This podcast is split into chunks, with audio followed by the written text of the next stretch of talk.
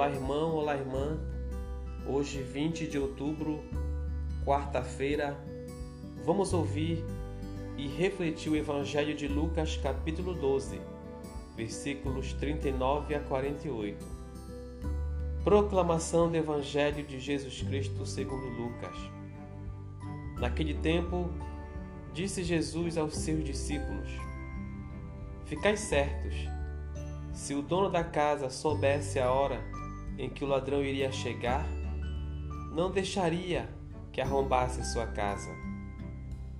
Vós também ficai preparados, porque o filho do homem vai chegar na hora em que o menos esperardes. Então Pedro disse: Senhor, tu contas esta parábola para nós ou para todos? E o Senhor respondeu: Quem é o administrador fiel e prudente que o Senhor vai colocar à frente do pessoal da sua casa para dar comida a todos na hora certa? Feliz o empregado que o patrão, ao chegar, encontrar agindo assim. Em verdade eu vos digo: o Senhor lhe confiará a administração de todos os seus bens.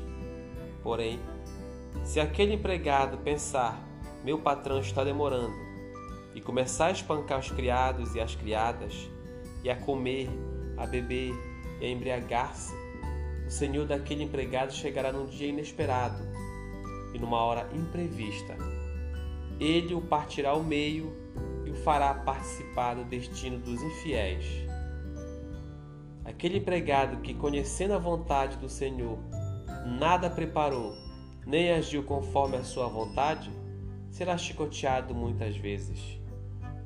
Porém, o empregado que não conhecia essa vontade e fez coisas que merecem castigo, será chicoteado poucas vezes. A quem muito foi dado, muito será pedido. A quem muito foi confiado, muito mais será exigido. Palavra da salvação. Bom, meu irmão e minha irmã, nós temos neste Evangelho de Lucas novamente o alerta de Jesus sobre o seu retorno e ele nos aconselha muito bem neste evangelho que ele vai para a casa do Pai, mas vai deixar pessoas responsáveis para cuidar da sua casa, para ficar cuidando do seu bem que ele deixou. E diz ainda que nós precisamos cuidar muito daquilo que o Senhor deixou para nós do seu maior bem, que são as pessoas, os seres humanos, os próximos. Devemos cuidar um dos outros, porque quando ele retornar e perceber que, que ele vai encontrar pessoas que estão maltratando, estão judiando, estão prejudicando o próximo, os seus filhos, ele vai punir rigorosamente, porque ele deixou a gente para cuidar um do outro ele quer que a gente fique atentos ao seu retorno. E diz muito bem no Evangelho que uma hora ele vai retornar.